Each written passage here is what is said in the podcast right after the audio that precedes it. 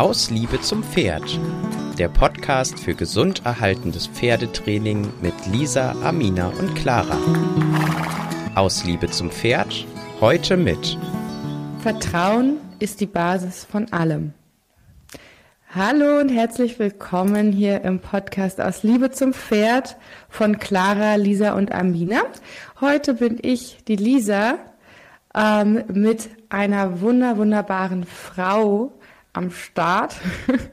Und zwar ist sie von Equiliberty. Und ich glaube, sie möchte sich gerne selber mal vorstellen. Hallo, Marie, wer bist du denn? Hallo Lisa, ich bin Marie ähm, von Equiliberty. Ich komme aus dem schönen Norddeutschland. Ich wohne aktuell in Rastede, bin auch hier in der Gegend ähm, geboren und aufgewachsen. Das ist in der Nähe von Bremen. Mm.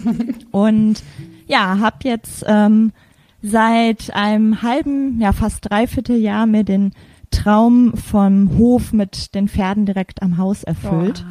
Oh. Und äh, genau, so wächst gerade mein Business langsam heran. Ähm, genau, seit Dezember habe ich die Pferde jetzt am Haus stehen. Ähm, ich bin gelernte, examinierte Physiotherapeutin, also Humanphysiotherapeutin, ähm, seit 2015. Hab dann auch noch studiert, aber was ganz anderes, Kunst und Medien und Kulturwissenschaften. Und ähm, genau, habe seit 2019 ähm, mich mit Equilibrity selbstständig gemacht und arbeite seitdem auch nur noch als Trainerin ausschließlich, auch nicht mehr als Physiotherapeutin und genau, habe mich jetzt halt mit festem Standpunkt ein bisschen verwurzelt. Oh, wow. Ähm, ja. ja, erzähl ruhig gerne. Genau, und ich kann ja noch mal ein bisschen was zu meiner reiterlichen Ausbildung erzählen. Ich komme äh, spannenderweise tatsächlich aus dem klassisch englischen Bereich. Also ich bin früher mit meinem ersten Pferd äh, ganz normal FN Turnier geritten Dressur, Springen, Vielseitigkeit und ähm, habe mir dann auch mein zweites Pferd, den Pauli, den vielleicht auch einige über Instagram kennen, mit dem ich auch im letzten Jahr den Squire-Test geritten bin, selber ausgebildet und auch eigentlich fürs große Viereck für die Dressur gekauft. ähm, der hat nämlich auch eine ganz wunderbare Dressurabstammung. Ähm, ja, und habe mich dann aber kurzerhand dagegen entschieden, dass ich äh, doch nicht mehr so gerne in diesem Mühlen äh, der ja, Reitsport, Reitsportindustrie quasi bleiben möchte. Und ähm, genau, habe auch dann mich so ein bisschen ja ausprobiert, habe verschiedene Wege ähm, ausprobiert und kennengelernt, war im Horsemanship-Bereich eine Zeit lang, habe da auch eine Trainerausbildung angefangen, habe da aber auch gemerkt, dass es nicht so ganz ja der Weg ist, den ich gehen möchte und war dann 2020 auch noch für drei Monate bei Jussi ähm, im Praktikum in Belgien und ähm, genau habe dann im gleichen Jahr bei Ben Branderup meinen ersten Kurs äh, belegt und meinen Groundwork-Test gemacht. Im letzten Jahr 2021 dann meinen Squire-Test geritten und genau werde dieses Jahr dann hoffentlich bei der Sommerakademie in die Ritterschaft aufgenommen. Herzlichen genau, Glückwunsch. und bin seit diesem Jahr, Dankeschön. genau, und bin seit diesem Jahr auch ähm, lizenzierte Bitless Art of Riding Trainerin nach Jossie. Ich traue mich jetzt ehrlich gesagt gar nicht den Nachnamen auszusprechen. Kenn ich. Weil das auf Belgisch voll schwer ist. Ich glaube, man reinfühlt. Ich weiß es aber ich nicht. Ich sag einfach genau, mal der Jossie aus Belgien. ja, Jossie aus Belgien. Genau. Und ja, genau, das ist so ich glaube, gut, gut zusammengefasst meine reiterliche Karriere in den letzten Jahren. Ja, wow. Also mein Herz ist die ganze Zeit hochgebummert, weil es einfach so wunderschön ist. Ähm, und vor allen Dingen, dass sich dein Weg auch nochmal so fantastisch ähm, aufgeschlossen hat und so frei plötzlich geworden ist. Und ähm, genau, ich habe dich auch schon reiten sehen mit dem, das ist der Braune, den du meinst, ne? Genau. Ja, genau. genau. Und ähm, genau, und das ist so wunderschön. Und für alle, die jetzt zuhören, ich habe äh, die Marie gesagt, ich muss sie unbedingt in den Podcast holen. Als ich in ihrer Instagram-Story ähm, hat sie vorgeführt, wie die Basisarbeit ausgesehen hat. Und ähm, für mich war immer so Basisarbeit ähm, der Launchword und Ground Test ähm, von der akademischen Reitkunst und der ist auch schon sehr schön und sehr gut und mit meiner kleinen süßen Stute, die ja jetzt nächstes Jahr fünf wird, arbeiten wir darauf auch hin, weil sie jetzt vom Alter her das auch darf, bald. Und ähm, genau, und jetzt habe ich aber die Basisarbeit gesehen, wie du sie machst in, in einem Jossi-Kurs. Und magst du kurz zu diesem Video einmal was sagen? Das hat mich so beeindruckt. Genau, das ist äh, aus einer ganz spontanen Situation heraus entstanden. Äh, und zwar war das in einer Einheit äh, meines äh, Kurses, den ich hier bei mir das erste Mal zu Hause organisiert habe mit Jossi.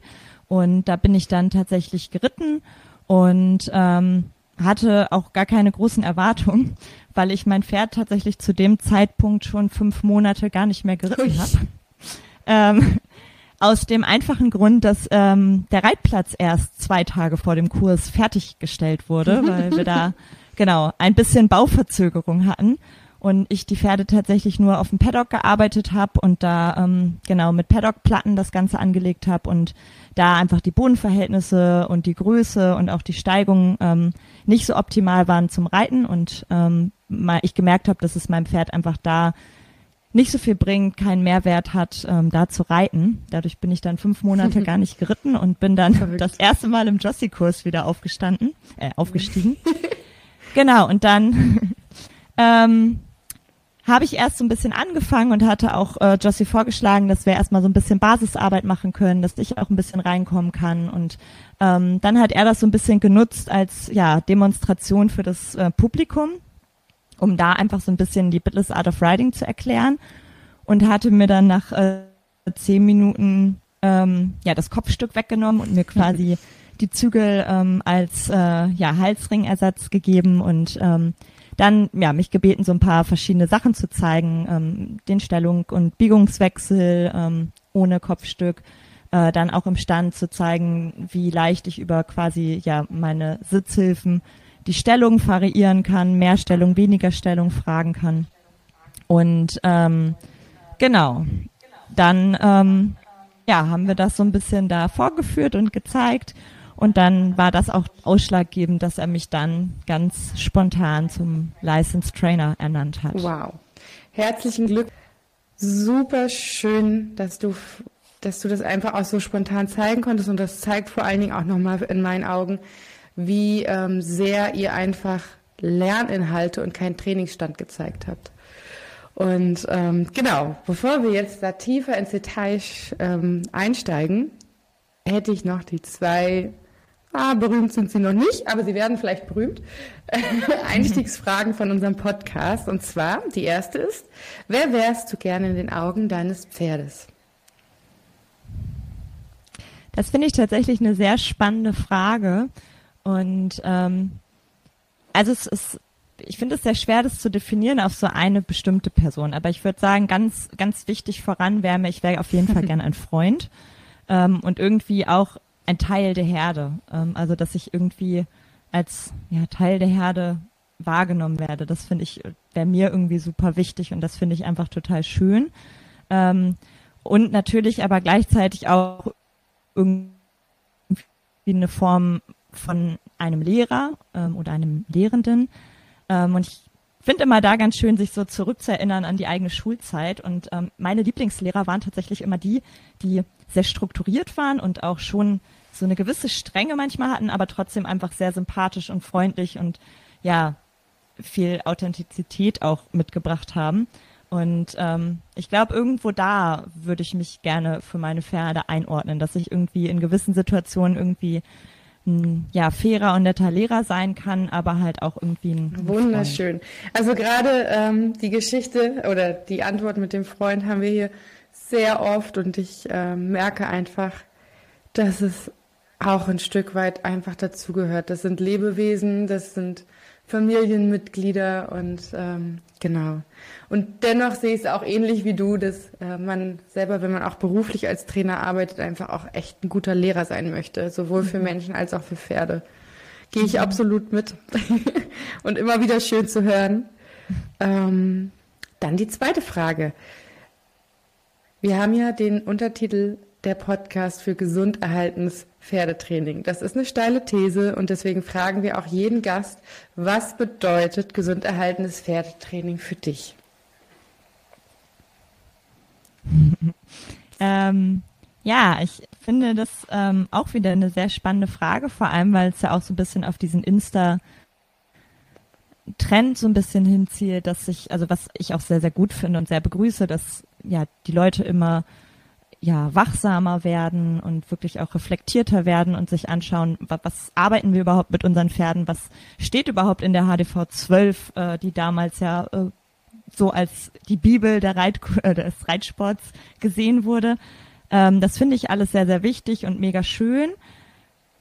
Aber ich habe auch manchmal so den Eindruck, dass das gerade so in der Insta-Welt so ein bisschen zu so einer erlernten ja, Hilflosigkeit fast schon der Freizeitreiter führt, die sich teilweise gar nicht mehr trauen, überhaupt noch was mit ihren Pferden zu machen. Und ähm, für mich bedeutet tatsächlich gesund erhaltenes Training auch auf aller, allererster Stufe erstmal mentale Gesundheit. Also ich finde, die körperliche Gesundheit ist irgendwie was, was wir sehr oft auch über Reha beispielsweise wieder zurückgewinnen können, wenn wir da mal gefuscht haben oder wenn irgendwas schlecht gelaufen ist. Aber Pferde, die mental wirklich gebrochen sind und die wirklich ja aufgegeben haben, das ist eine so unglaublich schwere Arbeit, diese Pferde wieder irgendwie so zurück ins Leben zu holen und die wieder ja glücklich zu sehen und denen so eine mentale Stärke wiederzugeben. Und ich finde, also das ist was, was mir im Training an allererster Stelle steht und wo ich mich auch, glaube ich, immer mal wieder so aus den Rahmen vielleicht auch der akademischen Reitkunst so rausbewege, ähm, weil ich natürlich körperliche und auch vor allem biomechanisch sinnvolle Gymnastizierung sehr, sehr wichtig finde und sich da auch wirklich ja intellektuell auch mit diesen Ebenen auseinanderzusetzen und zu schauen, okay, was bedeutet biomechanisch korrekt, was, was sind Faszien, wie ist der Körper aufgebaut, das ist schon wichtig, aber ich finde, an erster Stelle sollte irgendwie die Freude am Training erhalten bleiben und vor allem das Pferd auch als solches und in seinem Charakter mhm. gesehen werden. Wow, also ist auf jeden Fall ein großer, großer Baustein auch von dir, den du dann noch mit hinzufügst, weil wir natürlich mit Gesundheit oft die körperliche Ebene assoziieren und ähm, die mentale Ebene so ein bisschen ausgeblendet wird und manchmal auch belächelt wird. Ich hatte ähm, ich hatte, ich habe auch eine großartige Freundin, die ist Tierkommunikatorin und akademische und Centered Riding Trainerin und ähm, ist, äh, was hat sie noch? Diese Physio, nee, Psychotherapie für Pferde hat sie auch irgendwie gelernt und Klickertraining. Also ähm, genau, und die arbeitet, hat mit mir jetzt Hängertraining ähm, mit Tierkommunikation verknüpft. Und es war so krass, was das für einen Unterschied gemacht hat. Da haben wir auch tatsächlich so mit mentalen Bildern auch von mir ge ähm, gearbeitet, dass für mich auch so Hängertraining mit Zwang assoziiert war. Und ähm, wir das aufgelöst haben, weil ich dann einfach meiner Stute das Bild geschickt habe. Wir müssen nicht in den Hänger, sondern wir fahren auf Abenteuerreise im Hänger. Und sie dann, yippie, das machen wir. Und dann ist sie rein. und Sie ja, war spannend. vorher wirklich, dass sie zwar rein ja. mir zuliebe, aber sofort wieder rausgeschossen ist. Und ähm, genau, und da haben wir einfach wirklich nicht am, ja, an Mega der Methode spannend. gearbeitet, sondern an den inneren Bildern, die wir miteinander hatten. Ja. Mhm. Aber das ist, gilt ja auch, finde ich, genau, nicht nur für, für Pferd-Mensch-Beziehungen, auch für einen selber, so die inneren genau. Bilder, die man hat, ne? Also das werde ich auch nie vergessen. Ich war vor meinem ich glaube, es war der Squire-Test, ähm, so dermaßen aufgeregt, dass ich, also ich wollte den auch eigentlich gar nicht machen und wurde so ein bisschen gedrängt auch von Josie ähm, und war dann so aufgeregt, ich bin gar kein mhm. Prüfungsmensch und ähm, war echt so, oh Gott. Ähm, und dann hat Josie tatsächlich, das werde ich nie vergessen, ähm, bevor ich da reingegangen bin, mich abgefangen und hat dann auch tatsächlich zu mir gesagt, don't focus about how nervous you are, focus about how blessed mhm. you are. Und dann war ich halt so, es ist mir so in Erinnerung geblieben, magst, dieser Spruch, dass ich dachte, magst so, ja, übersetzen? Ich, wie gesegnet, genau, da, also fokussier dich in dem Moment nicht darauf, wie nervös du bist, sondern fokussier dich darauf, wie gesegnet ja. du bist. Ne? Und in dem Sinne halt zu überlegen, ja, ich bin gesund, mein Pferd ist gesund, wir haben das Privileg, dass wir uns ja so weit entwickelt haben, dass wir jetzt diesen Test überhaupt antreten können und im Endeffekt haben wir nichts zu verlieren. Wir können nur als Gewinner daraus gehen. Und ähm, das war für mich irgendwie so ein Schlüsselmoment auch nochmal zu sagen, okay, ich brauche gar keine Erwartung haben, ich genieße einfach den Moment und ja, fokussiere mich nicht eher nur darauf, wie schlecht es sein könnte oder ne, was Negatives passieren könnte. Und das ist, glaube ich, auch im Pferdetraining einfach, ne, was du jetzt erlebt hast, was ja. du erzählt hast, ja. so eine ganz große Sache, dass man diese inneren Bilder einfach teilweise so tief in sich verankert hat und die so viel mitschwingen ja. im Pferdetraining. Genau, also ich, ich auch nochmal, um das zu unterstreichen, ich war ja dieses Jahr das erste Mal mit meiner eigenen Stute, sonst war ich immer mit Berittpferden oder Schülerpferden irgendwie bei Bend, auch im Praktikum und so und war jetzt das erste Mal mit meiner Stute auf dem Kurs von ihm. Und ähm, ich habe mir absolut keine Ziele gesetzt und habe wirklich irgendwie gesagt, das Einzige, was ich hier möchte, ist in dieser Kurssituation die Verbindung nicht zu verlieren zu ihr und einfach zusammen zu sein und ähm, und dann einfach okay. zu schauen, was sich ergibt. Und dann haben wir tatsächlich das allererste Mal so Schulschritt geübt und Travers und die ist wirklich erst vier Jahre alt und ich habe das, also ich habe gedacht, okay, mal gucken, ob wir überhaupt irgendwie eine Gruppe zeigen können. Und ähm, wir waren in dieser Verbindung und dadurch, dass ich ihr den Hilferahmen schon gezeigt habe, hat sich daraus so ein Tanz ergeben und wir waren so verbunden, dass sie gesagt hat, ah ja, Publikum, hallo, schön, dass ihr da seid, aber wir bleiben zusammen. Und das mit vier Jahren und ich war so baff und ähm, genau wie du, also wirklich, wie gesegnet man ist und man kann da mit dem eigenen Pferd, mit dem man so viele Schritte schon gegangen ist, mit äh, einfach dann in der Verbindung zusammen sein und tanzen und dieses mentale Zusammensein zu kreieren, das gilt für mich auch in die Basis hinein. Ja. Ja, absolut. Ja. Da stimme ich dir absolut ja. zu. Und äh, das war wirklich, wenn ich, ich muss das mal kurz ausführen, weil ich so in diesem Gefühl drin bin. Es war wirklich, äh, ich habe ihr dann irgendwie, Bent hat dann gesagt, ich soll die Hilfe und die Hilfe und dann habe ich das gemacht. Ah ja, und da ist der Schulschritt und ich so, wo? Und dann habe ich ihn gesehen und dann war das so, so, so cool, weil mein, ja, die hat mir das dann einfach geschenkt und ich so, wow. Ja. Ja. ja cool. Mega ja. schön. Aber das, die Erfahrung habe ich tatsächlich auch gemacht. Je weniger Erwartungen man hat und desto entspannter man auch in die Situation reingeht, desto mehr kriegt ja. man dann auch geschenkt irgendwie aus dem Und dieses Dankbarkeitsgefühl ist so enorm.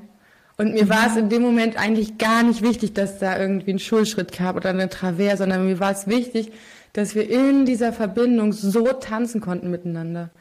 Und das war so schön. Mhm. Ja, genau. Und dann Wow. ja, bei dir auch wow. Also wunderschön. Es hörte sich auch so an, dass du wirklich auch richtig kontinuierlich weitergekommen bist und deine Pferde dir ja auch diesen Erfolg, den du jetzt hast, so geschenkt haben. Oder? Ist das richtig? Mhm. Bin ich. Ja. ja, das Spannende ist tatsächlich, ähm, ich habe fünf Pferde. Mhm. Zwei davon sind noch Youngsters, also die sind noch gar nicht geritten. Ähm, Genau, einen habe ich auch noch nicht so lange. Ähm, und einer ist mein, mein allererstes Pferd, mein Oldie quasi, mein Senior, ähm, genau, Aman, mhm. der Schimmel. Und ähm, mein, mein ja, Hauptpferd nenne ich es jetzt mal, in dem mein Hauptreitpferd, also der Pauli, der große Brauner, ähm, der Oldenburger.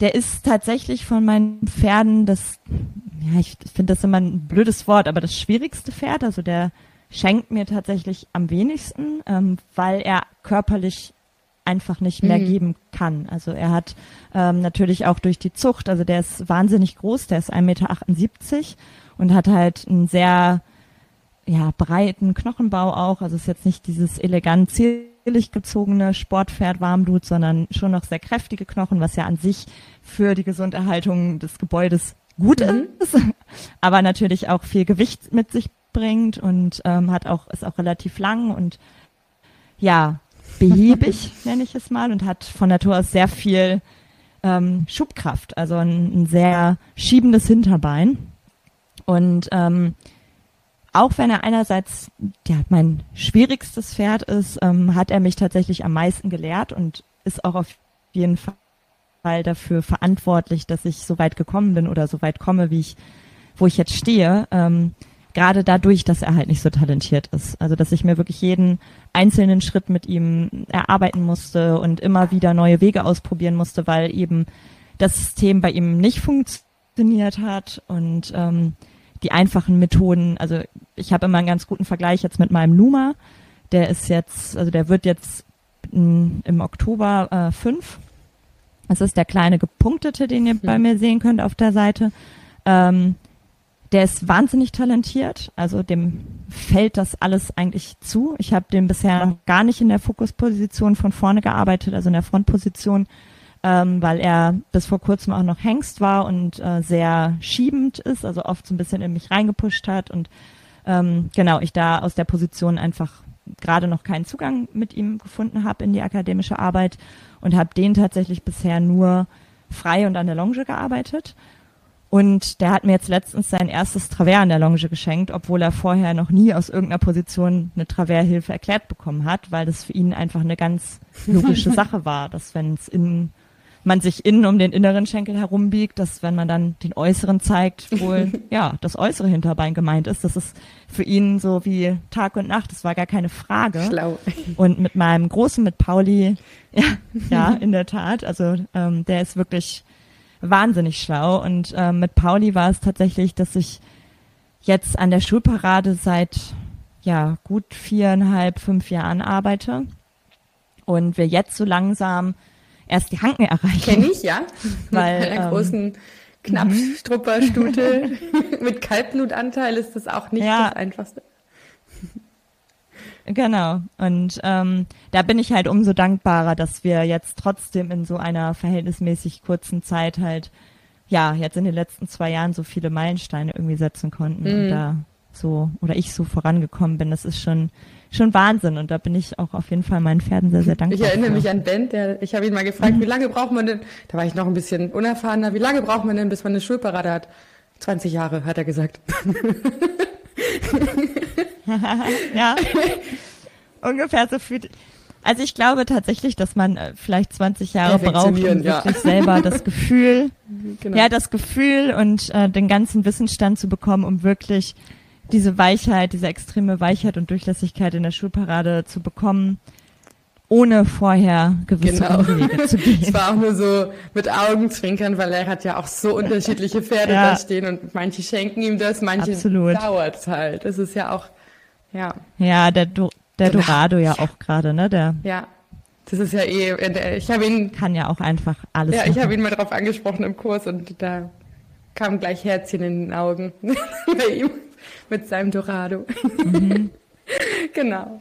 Ah, ja. Mhm. Ja. Super. Wir, Aber spannenderweise auch jetzt, spannenderweise jetzt auch ein Pferd, was er ja auch komplett gebisslos Mhm. weil er es nicht braucht. Das hat er auch gesagt. Also zumindest 2020, als ich da war, hat er gesagt, er sieht hier keinen Sinn. Das Pferd braucht es nicht, weil ähm, er fügt nur etwas hinzu, wenn es Sinn ergibt. Und das hat es bei Dorado noch nicht anscheinend. Super. Und da sprichst du auch einen ganz, ganz wichtigen ähm, Baustein an. Wir hatten im Vorgespräch ja ähm, schon gesagt, du hast auf, dein, auf deine Arbeit mh, hast du so drei oder vielleicht magst du da einfach mal drüber sprechen, wo so deine Grundpfeiler sind ähm, und wie sie sich miteinander kombinieren und wie du das vielleicht auch ähm, beginnst, wenn du ein Pferd neu bekommst. Sagen wir, es ist ein ungeschriebenes Blatt, wie dein Cremello. Ist das ein Cremello?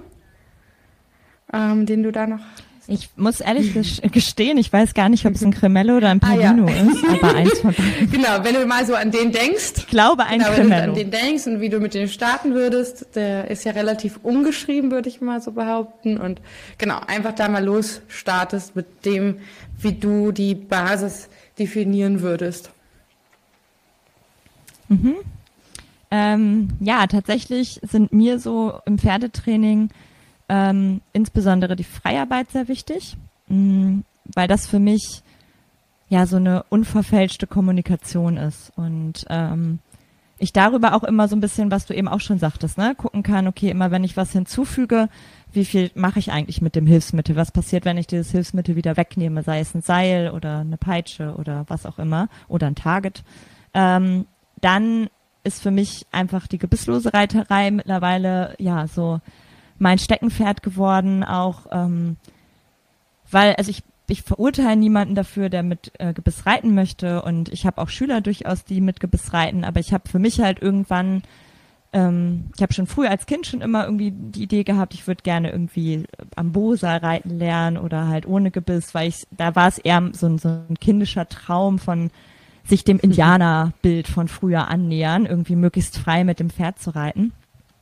Ähm, aber es ist auch so, dass ich irgendwann dachte, ich, es erinnert mich auch irgendwie so ein bisschen an einen Fetisch, also irgendwie dem Pferd ein Stück Metall in den Mund zu legen, um da ja. dran zu ziehen. Irgendwie äh, fand ich das immer kurioser und ähm, habe irgendwann für mich gedacht, ich, das möchte ich irgendwie nicht mehr. Und ähm, genau, gebe auch mittlerweile akademischen Kinderunterricht gebisslos. Ähm, wobei da tatsächlich die Kinder noch ein Gebiss bekommen, zum Teil, wenn wir ins Gelände gehen, einfach aus Sicherheitsgründen ähm, aber in der Arbeit auf dem Platz ja sehr viel gebisslos arbeiten und ähm, gerade die ganz kleinen Kinder gebisslos arbeiten. Und ähm, genau, das dritte wäre dann ähm, genau die, die, also die gebisslose Arbeit, die Freiarbeit und halt ähm, viel auch, dass ich einfach gerne ähm, das so kombiniere mit dem Akademischen. Also es ist, ich würde mich jetzt nicht als reine akademische Trainerin ja so benennen, ähm, auch wenn ich in meiner Arbeit, glaube ich, sehr, sehr akademisch bin. Aber ich habe auch auf jeden Fall noch so Züge vom Horsemanship irgendwo mit drin, vom europäischen Horsemanship und auch so ein bisschen experimentelle Sachen und ähm, ja, habe halt für mich gemerkt, dass so dieses ganz reine, streng akademische ähm, insofern nichts für mich ist, weil ich auch immer wieder versuche für mich zu überlegen, was ist früher als Kind das gewesen, was mich an diesem Hobby Pferd so gefesselt hat und was ist das, wovon ich geträumt habe und was so meine Fantasien waren und wo ich mich so drüber gefreut habe. Und ich war nie die Person, die irgendwie nachts geträumt hat, dass sie mit ihrem Pferd irgendwie eine Piaf auf dem Sandplatz reitet, sondern ich habe geträumt, wie ich am Meer lang galoppiere ohne Zaumzeug und die Mähne weht oder wie ich ähm, eine Alpenüberquerung mache, was so mein absoluter größter Traum immer noch tatsächlich ist. Ähm, und die akademische Reitkunst macht mir auch wahnsinnig Spaß und es macht mir auch wahnsinnig Spaß, meinen Großen gerade anzupiafieren und ähm, da immer weiter ins Detail zu gucken. Aber es ist so ein bisschen auch Mittel zum Zweck, so was du auch am Anfang ja sagtest, ne, gesund erhaltenes Training wie kann ich irgendwie eine Brücke schaffen zwischen Abenteuer erleben mit meinem Pferd, eine gute Beziehung haben mit meinem Pferd und trotzdem irgendwie gesund erhalten zu trainieren. Und äh, genau, da ist so ein bisschen das akademische, ähm, das Werkzeug geworden oder der Werkzeugkasten, äh, der so ja die Biomechanik mit eingebunden Wunderschön. hat. Wunderschön. genau. Und ähm, ja, wenn ich jetzt mit so einem Youngster starte, ähm, tatsächlich ähm, ist der, also ich glaube es tatsächlich ist ein Cremello, aber ich habe, er kommt aus Portugal, deswegen ist, sind auch seine Papiere, sein Pass, äh, alles auf Portugiesisch. Ähm, und dementsprechend konnte ich das noch nicht ganz in der Farblehre herauslesen, ähm, wie das mit den Genen bei ihm aussieht. Ähm, der ist in Portugal tatsächlich wild aufgewachsen, auf 1000 Hektar und kannte, bevor er nach Deutschland gekommen ist, ähm, ja, kein Schmied, kein Tierarzt so wirklich, ähm, hat natürlich ein Verladetraining dort vor Ort bekommen, was auch sehr gut gemacht wurde ähm, und wurde dann genau nach Deutschland gebracht und stand dann für fünf Monate, glaube ich, vier Monate bei Carina und äh, Marius, also Marius Schneider und Carina Dörfler auf der Anlage, weil er zeitgleich mit einem Youngster von Marius angekommen ist und ich hier bei mir noch nicht alle Vorbereitungen ausreichend getroffen hatte, um ihn hier schon zu integrieren. Und dann hat er den Winter da noch verbracht, wurde da aber auch natürlich noch nicht gearbeitet, aber zumindest hatte er schon mal so ein bisschen mehr Menschenkontakt, weil die natürlich auch gefüttert haben und ihn mal von A nach B bringen mussten. Und ähm, genau, und dann habe ich ihn abgeholt, jetzt im April. Also er ist jetzt seit ja zwei Monaten, guten zwei Monaten bei mir. Und ähm, ja, ist tatsächlich sehr, sehr scheu gewesen am Anfang. Also ich konnte ihn am Anfang auch schwierig anfassen. Er hat auch tatsächlich immer noch seinen Halfter auf, weil Halftertraining immer noch eine ja ganz ähm, wichtige Sache in unserem Alltag momentan ist. Und ähm, solange er jetzt gerade noch geimpft, nachgeimpft werden muss, ähm, bleibt das Halfter leider noch drauf, bis das Halftertraining optimal funktioniert, auch damit er nicht so viel Stress hat. Genau, und ähm, ich kann das ja einfach mal so ein bisschen am Beispiel von ihm und am Beispiel von meinem Numa erzählen, weil den Numa habe ich auch roh bekommen mit anderthalb. Und der ist natürlich jetzt schon ein bisschen in Arbeit und äh, Principe, mein kleiner Cremello, ist natürlich noch nicht wirklich in Arbeit.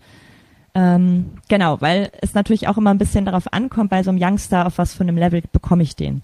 Und ich persönlich, was ich auch gesagt habe, ich möchte gern irgendwie ein fairer Lehrer, aber auch ein Freund und irgendwie ein Herdenmitglied sein mag das irgendwie nicht so gerne, ein Pferd zu bekommen und direkt das Pferd in die Arbeit zu nehmen, weil ich irgendwie, ich möchte eigentlich nicht, dass mein Pferd immer, wenn es mich sieht, irgendwie diese Erwartungshaltung hat, dass es jetzt von mir irgendeine Form von Korrektur erfährt. Also sei es, wir gehen nur irgendwie ähm, auf den Platz und üben was und selbst wenn ich dabei immer nett und fair bin, mäkel ich ja trotzdem irgendwie dran rum und versuche ihm ständig irgendwas beizubringen. Und das ähm, möchte ich am Anfang immer ganz gerne so ein bisschen hinten anstellen. Und ähm, dadurch, dass ich die natürlich jetzt auch diesen Luxus habe, die bei mir zu Hause zu halten, habe ich natürlich auch noch weniger Sachen, die ich jetzt ähm, sofort mit diesen Pferden üben muss. Und der Prinzipe macht tatsächlich noch nichts, außer, ja, Jossie nennt das so schön Meetings. Also das heißt, ähm, wir sehen uns und wir treffen uns und mal ähm, verbringen wir mehr Zeit miteinander, mal weniger, mal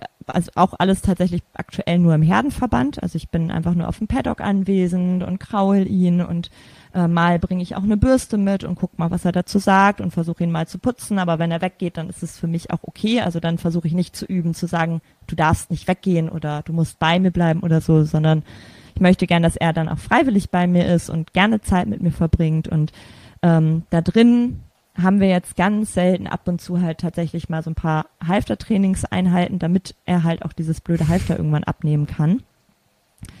Mit Numa hingegen, den habe ich bekommen, der war zumindest halfterführig, der war schon relativ menschenbezogen, ähm, weil der in einem, bei einem Züchter in Spanien aufgewachsen ist, wo die Fohlen auch schon sehr viel Kontakt dann auch haben zum Züchter und geknuddelt werden und geschmust und ähm, ja, dadurch einfach viel selbstbewusster dem Menschen gegenüber schon sind. Und mit dem habe ich tatsächlich, ähm, weil wir den auch von A nach B führen mussten und der uns leider immer durch jedes Tor gezogen hat, hinterhergerissen hat, weil er immer mit dieser Enge nicht zurechtkam und da durchgebrettert ist, äh, relativ früh angefangen, so ein bisschen Basis für Training zu machen. Aber tatsächlich vorher frei. Also es ist ähm, ganz oft so und ich denke, das wird auch mit Prinzipe so mein nächster Schritt sein, wenn so ähm, unsere Grundbasis, sage ich mal, in unserer Beziehung geschaffen ist, dass ich dann immer gerne als erstes in die Freiarbeit gehe und da erstmal so ein bisschen schaue, ähm, möchte das Pferd überhaupt Kontakt zu mir aufnehmen, dann versuche ich auch erstmal so ein bisschen zu spielen, also gar nicht, dass ich Richtung gebe oder ähm, ja, Geschwindigkeit oder irgendwas vorgebe, sondern einfach nur gucke, ob ich das Pferd so ein bisschen zum Spielen anregen kann. Ähm, in meinem alten Stall war ich immer die, wo dann auch drüber gelacht wurde, weil ich wie so eine Irrsinnige über den Platz gerannt ist und mein Pferd in der Mitte stand und mich seltsam angesehen hat, bis es dann irgendwann verstanden hat, dass wir spielen. genau. Und ähm, dann fange ich auch tatsächlich an, irgendwann so ein bisschen Richtung zu geben in der Freiarbeit, das Pferd mal zu mir einzuladen, zu schauen, ob es mir folgt. Ähm, genau, und so ein bisschen dem Pferd zu zeigen, so dass es schön ist, mit mir quasi in Kommunikation mhm. zu treten. Wenn du einmal ganz genau. kurz äh, hier, du hattest jetzt ähm, gesagt, Freiarbeit, da fängst du an mit, ähm, dass es dir folgt, dass es bei dir bleibt. Ähm, wenn du da mal so einsteigst, ähm, du hast gesagt, du, du nimmst es über Spielen. Das heißt, ähm, über das Spielen möchtest du sozusagen, dass das Pferd sich auf dich fokussiert und das sehr gerne tut und sagt, hey, bei dir, ähm, bei dir ist irgendwie Spaß und bei dir ist irgendwas Interessantes und dass es sich lohnt, auch mal ähm, auf dich zu achten? Oder ist es für dich ähm, so, dass du zum Beispiel das Folgen auch dir anders erarbeitest? Dass es bei dir bleibt, das Pferd? Mhm. Sowohl als auch. Also ähm, ich finde, so, so der Prinzipe oder wer vielleicht auch schon mal mit einem Mustern gearbeitet hat, ähm, der wird das auch, denke ich, bestätigen können. Das Pferd, also gerade Pferde, die wild aufwachsen, haben ja kein von Natur angeborenes Interesse mhm. an uns Menschen und brauchen uns Menschen nicht. Und die Pferde, die wir natürlich vom Züchter bekommen oder kaufen, die sind natürlich den Umgang mit den Menschen schon so weit gewöhnt und wissen, sie kriegen Futter vom Menschen, sie haben im besten Fall nichts Böses zu erwarten. Ähm, die gehen natürlich mit einer ganz anderen Neugier auf den Menschen zu, als ein Pferd, was tendenziell wild aufgewachsen ist und erstmal sagt, okay, ich kann auch ohne dich sehr gut überleben und äh, sehr auch wahrscheinlich stressfreier. Ähm, und da muss man immer, also da nutze ich das Spielen am Anfang tatsächlich immer ganz gerne, um erstmal diese Idee von dem Pferd oder diesen Fokus vom Pferd zu bekommen, zu sehen, okay, da ist jemand, mit dem könnte ich in Interaktion treten. Und ähm, wenn ich ne, mit dem Pferd auf einem Beziehungslevel bin, dass ich weiß, okay, mein Pferd hat es verstanden, das spielt gerne auch mal mit mir, das ähm, tritt mit mir in Kommunikation, das begrüßt mich vielleicht auch mittlerweile schon auf dem Paddock und freut sich, mich zu sehen. Dann fange ich auch an, die Freiarbeit ein bisschen mehr zu formen, weil ich ja auch, also das mache ich auch sehr gerne, ähm, auch äh, ja, gymnastische Freiarbeit mache. Ich arbeite irgendwann auch gerne die Seitengänge in der Freiarbeit, erkläre die Hilfen in der Freiarbeit. Ähm, mein kleinen Nummer zum Beispiel, da saß ich jetzt dreimal drauf und davon zweimal auch komplett frei ohne Kopfstück und würde den eigentlich auch ganz gerne frei anreiten, so als Experiment. Ähm, und dann ist es natürlich wichtig auch da, dass man ein bisschen Formgebung geben kann. Und ähm, da ist es für mich tatsächlich immer so ein bisschen, ich, bei meinen Schülern nenne ich das immer so ein bisschen so ein leichter esoterischer Touch, ähm, dass ich mir so ein bisschen vorstelle, dass wir in unserem Zentrum, so Solarplexus-Gegend, wirklich so ein Energiezentrum haben und unsere Energie halt verschieden ausrichten können. Also ich kann natürlich ähm, ja eher in meinem gesamten Tonus vom Körper eher eine, eine schlaffe oder so eine niedrige Energie haben. Ähm, ich kann eine aufrichtende Energie haben. Ich kann äh, treibend sein, ich kann bremsend sein, je nachdem, wie ich mich ausrichte, so in meiner Intentionslinie auch äh, vom Körper, in meiner Bewegungslinie. Und ähm, dabei ist es mir zum Beispiel, wenn ich dann das Folgen erarbeite, gar nicht wichtig, also ich halt gar nichts von so Join-Ups oder von ich, ich scheuche mein Pferd jetzt irgendwie wie ein Berserker um die Ecke und dann darf es netterweise bei mir Pause machen. Ähm, das ist für mich in meinen Augen ein ganz, ganz kritisch zu sehender Weg, der sehr schnell in die erlernte Hilflosigkeit führt. Aber nichtsdestotrotz kann ich meinem Pferd ja bitten oder eine Bewegungsangabe machen und eine Bewegungsrichtung angeben über meine Energie. Und da reicht es mir zum Beispiel, um dieses Folgen zu etablieren, schon wenn die Pferde einfach im Schritt gehen in irgendeine Richtung. Und dann lasse ich sie auch nicht zehn Runden im Schritt gehen, sondern frage sie einfach, kannst du dich für mich in eine Richtung bewegen? Und wenn ja, biete ich ihnen direkt quasi an, dass sie mir wieder folgen können und sich mir wieder anschließen können. Dass ich also quasi nur auf einem relativ niedrigen Energielevel erstmal so ein bisschen Nähe und Distanz kommuniziere, gucke, kann ich über meine Energie überhaupt mit dem Pferd kommunizieren oder verschließt sich das Pferd auch und ähm, das dann langsam so ein bisschen immer mehr aus, ja, aufarbeite und immer weitere Sachen hinzufüge. Und ähm, da ist es tatsächlich auch so, dass ich ähm, in meiner gesamten Arbeit, also sowohl in der akademischen Bodenarbeit als auch in der Freiarbeit, auch noch über positive Verstärkung arbeite. Ähm, tatsächlich nicht mit einem mechanischen Klicker, aber auch mit einem, mit einem Brückenwort, also mit einem Markerwort und äh, dann tatsächlich mhm. auch mit Leckerlis arbeite, um ja dem Pferd noch so einen kleinen extra Anreiz zu geben, ähm, gerne mit mir zusammenzuarbeiten. Ja, wunderschön. Erinnert mich so ein Stück weit auch an meine Arbeit, aber ich finde es auch nochmal ganz, ganz, ganz wertvoll, ähm, dass wir uns nochmal darauf fokussieren, wo auch unsere Energie hingeht. Ich habe, ich mache zum Beispiel die Freiarbeit oft in Rotation, mhm. also dass ich einfach wirklich krass über die Spiegelung arbeite, also dass ich zum Beispiel ähm, mein mhm. Pferd, meine Stute ist immer falsch angaloppiert, dann bin ich halt selber umgesprungen und das hat sie gespiegelt. Und schon hatten wir diesen einen Umsprung und sie mhm. äh, war auf der richtigen Hand am Galoppieren. Und ähm, dass ich das da so immer leicht und leicht über Spiegeln mit einbringe. Aber wie du auch sagtest, ähm, kann man natürlich auch voll gut über die Energien arbeiten. Also dass wir je nachdem, wie unser Körper ausgerichtet ist. Ich habe zum Beispiel auch immer dieses vom Centered Riding, da ich da auch Kurse mitgemacht habe, dieses Keep the Ball in the Nest, dass wir einmal erstens zentriert sind, dass du einmal wirklich sagst, ähm, wir, wir sind bei uns und von dieser Wir sind bei uns Geschichte dann eben auch sagen, okay, und jetzt kann ich mal mit dem Ganzen spielen und sagen, hey, ich äh, schicke das jetzt vor, mhm. ich schicke das jetzt vielleicht auch aufrecht zur Versammlung oder ich schicke das, äh, ja, wo auch immer hin und dann fällt mir wieder ein, lässt sich das ja auch super kombinieren mit, ähm, mit der tollen Arbeit von den Stefan, der ja diese inneren Bilder, ähm, diese auch dieser Kalender, ich komme gerade nicht auf den Namen, und der hat ähm, so eine schöne Taschenlampengeschichte, dass wir uns vorstellen, wir haben in all unseren Gelenken irgendwie eine Taschenlampe und die zeigt einfach genau dahin, ähm, wo wir auch hinlaufen wollen. Und da gibt es ja mittlerweile so, so, so schöne Sachen und ich finde es auch nochmal super zusammengefasst von dir und das jetzt auch zu hören, dass es wirklich auch die Basis ist, wirklich mit uns zu arbeiten. Und ähm, dass die Pferde Meister mhm. darin sind, genau diese Arbeit super mhm. leicht zu verstehen. Ja, wunderschön. Wunderschön. Mhm. Ähm, hm? Voll. Und ähm, Was ich auch tatsächlich sehr, sehr gerne mache, auch bei Schülern, ist halt gerade in der Freiarbeit immer wieder auch Hilfsmittel wie auch eine Gerte oder sowas wirklich wegzunehmen, ähm. weil das tatsächlich sehr oft auch dazu führt, dass man sich ah, ja. eine Gerte zum Beispiel wegzunehmen. Weil ich da immer das Gefühl habe, dass viele sich auch dann immer mehr auf die Gerte auch verlassen und am Ende viel weniger mit ihrem Körper machen und viel mehr fuchteln mit der Gerte und darüber eigentlich die ja. eigene Körpersprache immer weiter desensibilisieren ja. bei ihrem Pferd.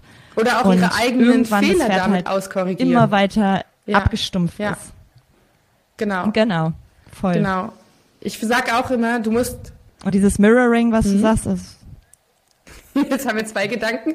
Mach, mach dir ruhig. Mirror, ja.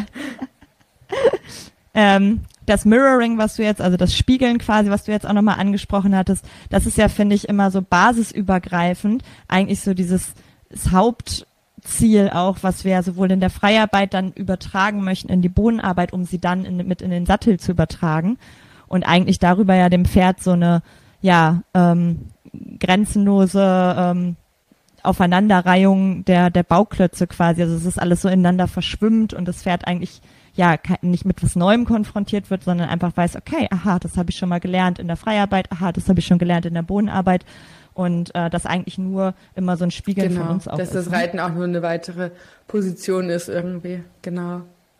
Wunderschön. Genau. Ähm, jetzt muss ich mir meinen Gedanken nochmal zurückholen.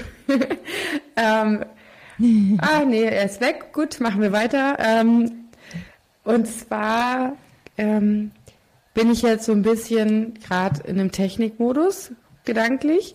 Ähm, wenn wir davon ausgehen, dass wir ja ein Superfeld haben, wir haben jetzt Mirroring angesprochen, wir haben mit den Energien angesprochen. Du hast vor allen Dingen gesagt, so hey, diese Meetings, das finde ich ja ein super cooles Wort, dieses berühmte äh, Buch Beziehungspflege, ähm, wie es bei den Akademikern heißt, dass wir erstmal, ähm, genau, ihr könnt es auch nochmal nachhören. Wir haben zur Beziehungspflege hier auch im Podcast noch eine Folge aufgenommen, dass ähm, genau die Basis absolut da beginnt. Und ähm, genau, du hast es auch nochmal sehr, sehr schön zusammengefasst, dass wir ja wirklich auch kombinieren können, dass wir keine Trainingseinheit außen, ähm, außen vor lassen müssen. Wir müssen zum Beispiel auch nicht alles erklickern, sondern wir können diese, diese Lernidee des Klickerns, nämlich die positive Verstärkung, wunderbar nutzen, um Lerninhalte nochmal ähm, zu zentrieren und zu fokussieren und vor allen Dingen auch super verständlich und on time eben zu verstärken. Also, dass wir sagen, hey, klasse und da äh, habe ich die Erfahrung gemacht, da kommt es ja auch drauf an, ähm, wenn wir ein Leckerli haben, haben ja viele, viele Leute dieses, diese Idee von, oh, dann wird er zum Keksmonster und schnabbelt da nur so rein. Ähm, und du hast es auch angesprochen, du hast begonnen, auch im Horsemanship dich weiterzubilden. Es gibt doch dieses ähm, Gedankenkonstrukt, dass wir auch unbedingt ähm, so eine Erziehungsbasis brauchen. Und gerade im Training ähm, hattest du auch angesprochen, ähm, ein Hengst zum Beispiel, vielleicht mag der oder kommt nicht gut damit klar, wenn man sehr in seinem Raum ist. Andererseits habe ich zum Beispiel eine große Stute, die einfach einen Schub hab, hat und dementsprechend auch einfach ziemlich oft in meinem Raum landet, weil sie einfach ja einen Schritt macht und schon ist sie da. Ähm, und wie würdest du da, wie würdest du die Basis dort in diesem, wenn wir das mal fokussieren von Thema Erziehung, wie würdest du da oder was sind deine Gedanken dazu? Mhm. Mm. Also tatsächlich ist mir das Thema Erziehung in so einem gewissen Rahmen schon sehr wichtig, weil ähm, ich vielleicht kommt es auch so ein bisschen dazu, dass ich halt auch mit Kindern arbeite, die teilweise erst vier oder fünf sind und wenn ich mit denen dann arbeite, dann kann das Pferd natürlich das Kind nicht einfach überrennen. So, das geht halt nicht. Das ist auch wirklich gefährlich. Also es wird wirklich zu einer Gefahrensituation. Und auch wenn ich das jetzt im, auf meine Pferde übertrage, wenn ich mit meinem Pferd irgendwie ausreiten gehe und da kommt eine Hauptstraße, dann kann ich das nicht diskutieren oder erklickern, ob mein Pferd da stehen bleibt oder nicht. Und ähm, tatsächlich gibt es da für mich, ähm, gerade wenn ich ja mit den Pferden viel gespielt habe und dann anfange auch in die Seilarbeit zu gehen, ähm, so ein gewisses Regelkonstrukt, was ich mit dem Pferd quasi aufbaue, wo ich sage, okay, das sind so die Regeln, in denen du dich oder der Rahmen, in dem du dich bewegen kannst mit mir. Ähm, und ich glaube auch, dass es notwendig ist, weil das Pferd ja letztlich ähm, gewisse Verhaltensmuster gegebenenfalls zeigt uns gegenüber, die gar nicht irgendwie gegen uns gerichtet sind oder böswillig sind oder wie auch immer. Aber wir natürlich, also wenn das Pferd mich anrempelt und anschubst, das natürlich untereinander bei denen gar keine wirkliche Wirkung hat, weil die einfach beide 700 Kilo wirken, äh, wiegen. Und wenn das Pferd aber mich in dem gleichen Ausmaß anrempelt, ich halt irgendwie zur Seite fliege und ähm, das Pferd das natürlich gar nicht so einschätzen kann. Und deswegen ähm, gibt es halt für mich so ein paar No-Gos, die ähm, definitiv geklärt sein müssen. Also ich möchte von meinem Pferd weder angestiegen noch getreten werden. Und wenn halt ist, ist halt. Und ähm, ich bin auch, glaube ich, schon, schon sehr konsequent ähm, in den Sachen. Das heißt, klar, ich muss mir erstmal angucken, äh, für gewisse Verhaltensmuster, was sind die Auslöser. Wenn mein Pferd ähm, als Jungpferd einfach nach mir tritt, dann tut es das ja in der Regel nicht ohne Grund und muss dann, oder auch Berittpferde oder Ausbildungspferde, was, was passiert da? Wie kommt es dazu, dass das Pferd sich in dem Moment von mir auch so bedroht fühlt? Ähm, aber es ist schon so, also auch zum Beispiel bei meinem kleinen Hengst, dass der halt am Anfang lernen musste, hinter mir zu laufen und einfach nicht in mich reinzudrängen und mich zu treiben und zu wissen, okay, ich habe einen gewissen Abstand zu halten. Und das heißt nicht, dass meine Pferde immer einen gewissen Abstand zu mir halten dürfen, sondern wenn ich zu ihnen hingehe oder auch die zu mir einlade und wir schmusen und kuscheln, dann sind wir uns auch wahnsinnig nahe. Und da können Pferde auch durchaus differenzieren.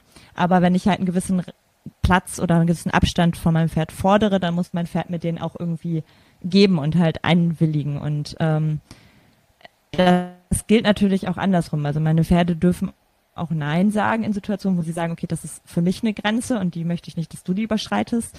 Ähm, wenn ich zum Beispiel reiten möchte und mein Pferd sich an dem Tag absolut nicht an den, an den ja, Aufstiegshilfe ranholen lässt, dann nehme ich das auch ernst. Aber so gewisse Grundregeln finde ich ganz wichtig und ich habe das auch, also sowohl in der Pferdeerziehung in Anführungszeichen als auch in der Hundeerziehung handhabe ich das auch sehr ähnlich. Je weiter das Pferd in der Ausbildung ist, desto ja mehr verschwimmen auch wieder diese diese Grenzen des Rahmens und desto softer wird auch alles wieder. Ähm, weil das Pferd sich dadurch ja quasi immer weiter, immer mehr Vertrauen und immer mehr Freiheiten wieder erarbeitet. Aber wenn die halt jung sind und auch, auch manchmal so ein bisschen wilder und ähm, witzige Ideen haben, dann ist es halt schon wichtig, dass sie da irgendwie zumindest in der Trainingseinheit am Seil zum Beispiel wissen, sie haben mich halt nicht über den Haufen zu rennen. Und ähm, Genau. Super schön. Jetzt fällt mir auch wieder der Gedanke ein, der mir verloren gegangen ist, der, der knüpft hier gut an. Und zwar ähm, hattest du ja auch mit der Gerte diesen ähm, Gedanken, dass du den auch deinen Schülern ab und zu mal wegnimmst. Und ähm, da finde ich auch, dass die sekundären Hilfen ähm, eigentlich ja das Ziel sind, diese auszusetzen und sie nicht mehr zu brauchen. Und das kam jetzt auch gerade in der Beziehung, mhm. dass ähm, wenn wir uns erstmal so eine Erziehung erarbeitet haben, dann ist es ja total logisch, dass wenn wir stehen bleiben, zum Beispiel an der Straße, dass das Pferd nicht noch drei, vier Schritte auf die Straße macht, sondern einfach auch stehen bleibt. Und ähm, da brauchen wir dann ja gar nichts mehr sagen. Und das ist ja so schön, ähm, dass wir wirklich oder dass ich zum Beispiel auch immer mehr und mehr auf meine Arbeit komme und relativ schnell die Sekundärhilfen wie Gärtestimme, was auch immer wegnehme und immer wieder überprüfe, sind wir schon wieder bei der Primärhilfe und können wir schon wieder ähm, das weglassen. Und das auch ein Basisziel ist, egal auf welchem Level, immer wieder auf die Primärhilfe zurückzukommen. Ja. Ja. ja, absolut. Und das ist ja auch genauso fürs mhm. Reiten, ne? Also da kann ich dir äh, auch ja, eine, eine ganz ja, passende gerne. Geschichte zu erzählen, weil ähm, beim Reiten ist es tatsächlich so, dass ich auch als erstes wirklich ja die sieben Sekundärhilfen mit meinen Pferden erarbeite. Ähm, Magst um du sie, sie kurz sagen für alle, quasi, die zuhören? Die sieben Sekundärhilfen, das ist so plakativ. Genau, dass ich, Sag sie kurz. das genau, ähm, dass sie quasi als genau den vorwärts treibenden Schenkel Stopp Anhalten muss immer funktionieren. Der direkte Zügel, der Fokusschenkel, das ist, glaube ich, was, was so ein bisschen ja auch, auch mehr so aus der gebisslosen Reiterei kommt, also dass ich über den Unterschenkel quasi über das Wackeln vom Fuß mein Pferd nach Stellung fragen kann, was natürlich dann auch sich zeigt ähm, am Halsring, dass ich natürlich mein Pferd schnell im Umbiegen nicht nur in der Brustkorbrotation über meinen Innensitz ähm, Einfluss nehmen kann, sondern auch noch die, die Stellung halt über den Unterschenkel äh, mit verändern kann. Äh, dann so ein bisschen die Weichheit im Genick. Es ist immer, in, in anderen Reitsparten würde man vielleicht auch so Nachgiebigkeit im Genick ne, sagen. Das finde ich immer ein bisschen schwierig, weil das eine, eine sehr, sehr, ja, ähm, feine und sensible Stelle ist ja auch am Pferdekopf und wir eben nicht wollen, dass wir die Hand abnehmen und immer das Pferd einfach so abknickt. Aber es ist ja auch der Ort, wenn wir später die Parade schulen. Und wenn wir ein Pferd haben, was im Genick auf jeden Druck erstmal immer nur dagegen denkt und immer gegen die Hand denkt, dann werden wir auch nie eine Parade durch den Körper bekommen können. Das heißt, mit Weichheit des Genick meine ich es wirklich nur, wenn ich irgendwie eine Form vorne, ja, die Nase ähm, anspreche, dass ich dann halt merke, okay, ich könnte mit mit etwas durchkommen. Also es ist eine Weichheit da, es ist kein Widerstand da. Das ist, ähm, glaube ich, was, was ganz schwer als Sekundärhilfe zu erarbeiten ist, weil viele, viele Reiter da halt einfach mit viel zu viel Druck arbeiten und halt schnell dann wirklich dieses immer hinter die Hilfe eigentlich kommen, die Pferde und äh, irgendwann das ganz schwer wird, eine korrekte Parade zu erarbeiten. Abgeschweift vom Thema. Ähm, Wunderbare genau, Ausführung. Das, ähm, also nochmal vorwärts. Ähm, das Vorwärts, den Stopp, der direkte Zügel, der Fokusschenkel und die Weichheit im Genick. Dann haben wir quasi noch das Weichen auf den Schenkel oder Schenkelweichen, aber nicht im englischen Sinne, sondern wirklich, dass ich einfach nur den, den Hinterfuß fragen kann ähm, und der indirekte Zügel. Das sind quasi so für mich ähm, die sieben Sekundärhilfen vom, vom, von oben, ähm, die auch relativ ähnlich sind mit den, den Sekundärhilfen vom Boden in vielen Bereichen, wo ich vielleicht nochmal ja, den, den Innensitz dazu nehmen würde, ähm, der aber dann ja beim Reiten später genau, ja. eine Primärhilfe ja. wird, ne? der von Boden noch eine, eine Sekundärhilfe ist und beim Reiten aber eine Primärhilfe. Genau, und diese sieben, Sekundärhilfen, die erarbeite ich mir halt am Anfang ganz, ganz langwierig, also wirklich super ordentlich und, und äh, ganz genau und äh, nehme da ganz viel Zeit für, weil das letztlich die Hilfen sind, die mir helfen, mein Pferd wieder in meinen Sitz zu bekommen. Das heißt, wenn ich später irgendwann nur noch in der Primärhilfe unterwegs bin und ich merke, mir geht mein Pferd irgendwo verloren, dann brauche ich diese Sekundärhilfe, um mein Pferd wieder in den Sitz reinzuschieben oder reinzubekommen. Sei es jetzt, indem ich ein Hinterbein wieder vorhole, sei es, dass ich die Schulter mit dem indirekten Zügel abfange. Ähm, genau, und dafür ähm, sind, ist es halt ganz, ganz wichtig, diese Hilfen sehr, sehr intensiv zu schulen. Und ähm, das ist tatsächlich auch so ein bisschen ähm, die interessante Geschichte zu meinem Squire-Test. Ich habe nämlich im letzten Jahr ähm, drei, dreimal bin ich vor meinem Squire-Test auch nochmal zu Jossie gefahren als Week Student ähm, und habe auch eine Week Student Woche von zu Hause per Webcam gemacht, also vier Wochen quasi noch ähm, Intensivunterricht mit Jossie gemacht und habe im gesamten letzten Jahr nicht ein einziges Mal in einer Einheit Seitengänge mit, äh, mit Jossie gemacht. Magst du kurz erzählen, was nicht man eigentlich äh, machen muss in so einem Squire? Für alle, die jetzt zuhören. Genau, das, das hört sich so komisch an. Genau, der Squire-Test ist der Squire oder auch Knappentest ähm, ist quasi der, der Einstieg, um aufgenommen zu werden in die Ritterschaft. Das ist ähm, nach dem Groundwork und Longen-Test äh, quasi die gerittene Prüfung, in der man im Schritt und im Trab alle Seitengänge zeigen muss, ähm, mit korrekter Biegung, entweder vierzügelig geritten mit 3 zu 1 oder ähm, einhändig geritten am, am also am reinen Kandaren oder Bosalzügel nach Absprache, und es soweit gibt doch auch weiß. jemanden, der das Halsring gemacht hat, oder? Ja, ja Rebecca genau. Dahlgren hat das auf jeden ja, Fall. Ja, es war immer ein Mythos, jetzt weiß ich. Genau, also das darf man auch. So, wir waren immer so ein bisschen, war sie das, war sie das nicht? Okay, sie war es. ja, ja. Genau. Und ich bin mir nicht sicher, aber es könnte sogar sein, dass vielleicht sogar ähm, von, von ah, Ralf, ja. die Frau, Mareike? Äh, Mareike Frese. Vielleicht sogar auch, aber da bin ich mir nicht ganz sicher. Alles Niveau hat sie auf jeden genau. Fall schon. Naja, und ähm, genau, man reitet dann alle Seitengänge. Das auf, also genau. nicht, nicht das Niveau vom Squire-Test, ähm, sondern auf äh, Halsring zu reiten, das meine ich.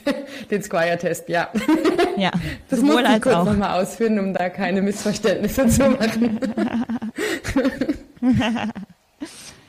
Ähm, genau, man reitet äh, die Seitengänge, Schulter herein, Gruppe herein, also Travers, ähm, Renvers, äh, eine Schrittpirouette, eine Traversale, dann auch Trab-Pirouette äh, und Traversale. Und am Ende zeigt man dann nochmal ähm, einen Galopp auf dem Mittelzirkel auf beiden Händen.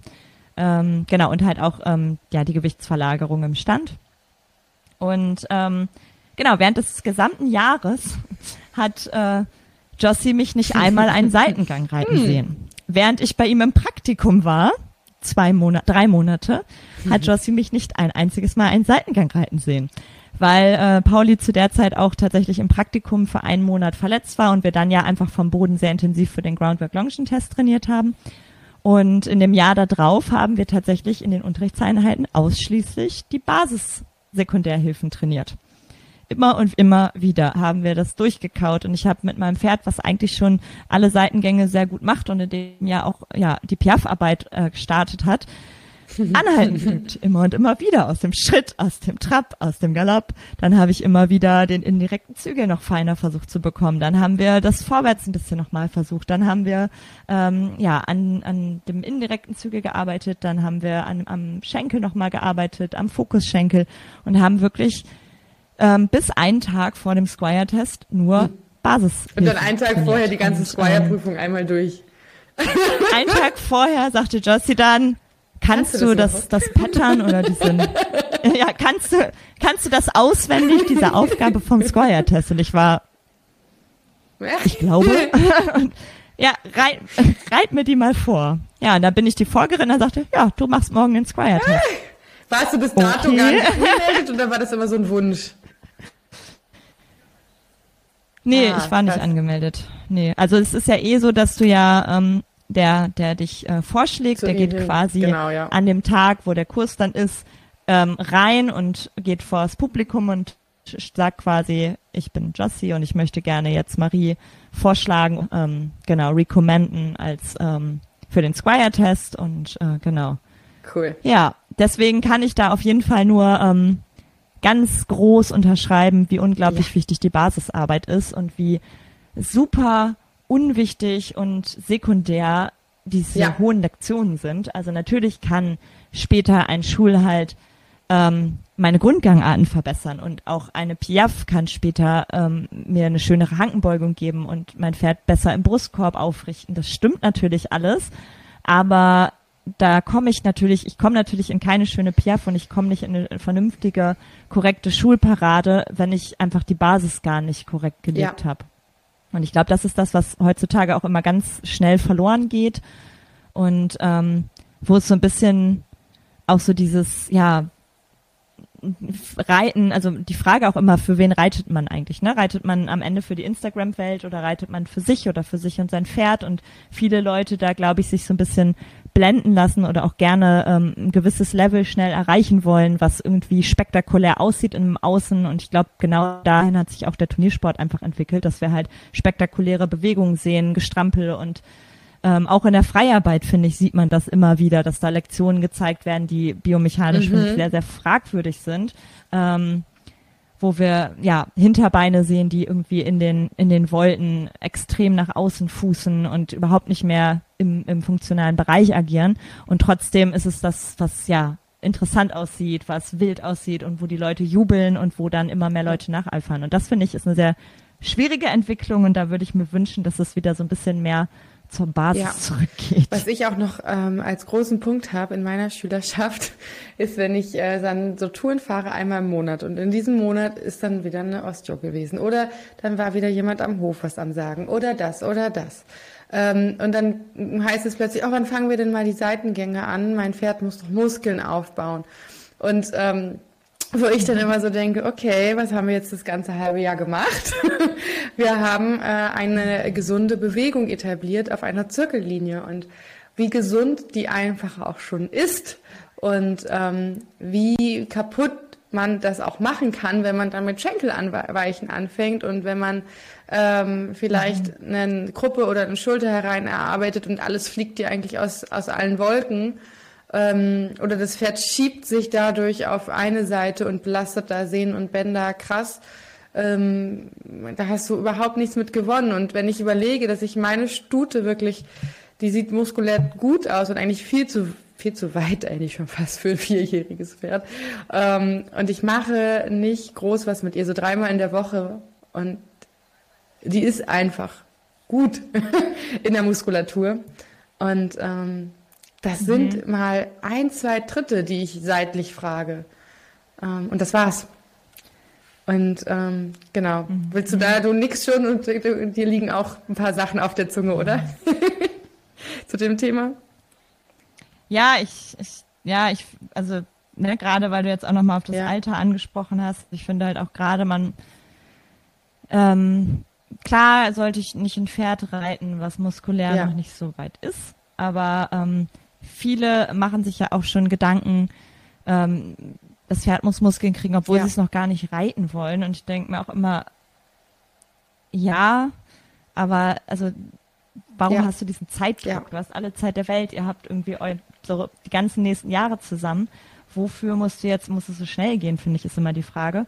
Und ich finde auch, also da bin ich vielleicht auch noch mal ein bisschen spezieller, ähm, wenn wir uns halt wirklich angucken, wie Mhm. lange die Wachstumsfugen der Wirbelsäule halt offen sind, ist halt auch immer fraglich, wie viel Biegung sollte ich in welchem Alter wirklich schon von der Wirbelsäule verlangen. Und ähm, natürlich ist es auch sinnvoll, dass man sagt, na, die Seitengänge, die ähm, stabilisieren auch einfach die hüftumliegenden Muskeln. Also beim Menschen haben wir ja beispielsweise auch äh, so, eine, so eine Hüftschraube quasi an, an Muskeln, die einfach das so ein bisschen stabil halten, unser, im, unser Gelenk in der Hüftpfanne.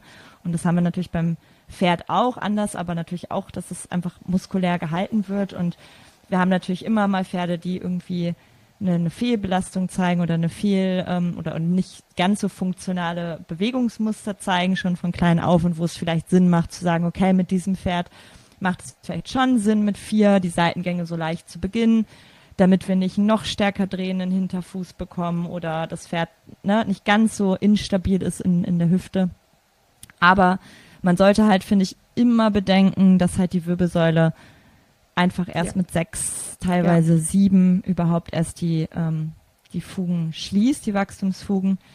Und äh, dass halt zu viel Biegung und gerade halt auch schon, ähm, ja, je mehr wir das Pferd halt zusammenschieben, auch dann in, in so eine Aufrichtung halt einfach, ja, die Wirbel natürlich extrem belastet und vielleicht halt, also ich, ich bin kein Wissenschaftler, aber ich könnte mir halt auch vorstellen, halt auch irgendwie Einfluss auf, auf die Form und das Ja. Wachstum der Wirbel langfristig haben kann. Ne? Und das ist bei mir so, dass ich eigentlich sage, ich würde es halt schon schön finden, Pferde erst irgendwie fünf, fünfeinhalb, sechsjährig anzureiten ähm, und auch halt mit der Bodenarbeit gar nicht so viel früher zu starten. Also ich finde die Basisarbeit, und das ist ja wirklich die, die Körpersprache, ähm, dann auch so das Basislongieren, dem Pferd erstmal die Zirkellinie zu erklären, zu zeigen, okay, äh, wir bewegen uns auf einem Zirkel, ohne dass du dich da reinhängst mit der Nase und um mich rum zentrifugierst.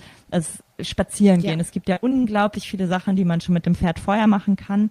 Und ich finde alles, was halt wirklich in so eine intensivere, gymnastischere Arbeit geht, in die Seitengänge, ähm, in der Frontposition, weil auch gerade die Frontposition, und das darf man, finde ich, in der Basisarbeit auch immer nicht vergessen. Und das passiert, finde ich, ich hatte das letztens mal gesehen, dass eine ähm, relativ bekannte Instagrammerin, glaube ich, auch sich so ein bisschen verabschiedet hat und erklärt hatte, warum sie die akademische Reitkunst hinter sich gelassen hat. Und es da halt auch so ein bisschen darum ging, dass die Pferde ja mental so traurig aussehen und immer nur mit so abgesenktem Kopf und Hals laufen. Und ich glaube, ähm, dass das auch so ein bisschen teilweise daraus resultiert, dass die Leute einfach viel zu früh in der Fro- Frontposition anfangen, weil das für die Pferde einfach mental super anstrengend ist, immer in unsere Energie auch reinzulaufen und ähm, so beobachtet zu werden, auch Ja, von einem Raubtier eigentlich, wenn man es so sehen möchte.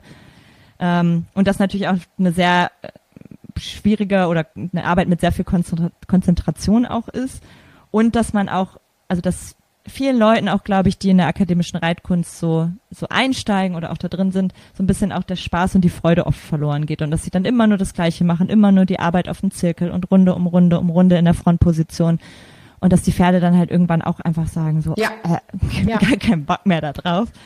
Und ähm, ich glaube, das ist einfach ganz wichtig, dass man immer wieder dieses Mentale sich in dieser Basisarbeit ganz nach vorne holt und guckt, okay, was, wie macht es, ist das Training abwechslungsreich? Was kann ich mit meinem Pferd jetzt altersgemäß schon machen? Wo können wir einen Schritt weitergehen? Wo ist die Basis vielleicht noch gar nicht gesetzt? Ähm, das ist, finde ich, immer was, wo man, ja, ganz groß Oh drauf ja. achten sollte. Auf jeden Fall. Ähm, ich das, ich finde das super, super schön und du hast es wunderschön zusammengefasst. Ähm, und ich habe tatsächlich auch nochmal ein super, super, ich habe fast von den Prozenten, die ich mit meiner Stute mal früher gearbeitet habe, glaube ich auch nochmal so 90 Prozent zurückgenommen, weil mir das auch nochmal so bewusst geworden ist, gerade wenn man dann ähm, ja, kam ich vom Ben zurück und dann war meine Stute drei Jahre alt und ähm, dann hab, hieß es ja immer, ah, mit drei kannst du Bodenarbeit schon ein bisschen starten und so. Und ich habe das jetzt nochmal so zurückgefahren, weil ich, ähm, das ist auch schon vor einem halben Jahr gewesen, weil ich gedacht habe, so irgendwie ähm, ist sie noch ein Kind und ich arbeite ja auch beruflich mit Kindern. Und mhm. ähm, ich habe es dann auch gemerkt, dass wenn ich jetzt an die Schule denke, du hast ähm, in der ersten Klasse, wenn ich meine Erstis sehe und die sind nach der vierten Stunde schon am Weinen, weil es noch eine fünfte und sechste Stunde geht, nicht weil der Unterricht doof ist ja. oder äh, weil sonst irgendwas ist, sondern weil sie einfach voll sind und das lange Sitzen und dieses Konzentrieren absolut mental nicht mehr abkönnen. Und ähm, dann habe ich auch nochmal mhm. so reflektiert, das kann so nicht gehen. Und dann habe ich sie mir geschnappt und dann sind wir einfach wandern gegangen und ähm, haben uns da im Gelände irgendwie einfach miteinander bewegt und ähm, oder ich habe mich einfach dann vermehrt in ihre Herde gesetzt und habe sie beobachtet und habe so einfach mal gefragt, so, was machst du den ganzen Tag? Ähm, nicht, dass ich das vorher nicht auch schon gemacht habe, nur ich habe es viel, viel mehr in den Fokus genommen und ich habe es viel mehr wertschätzen gelernt.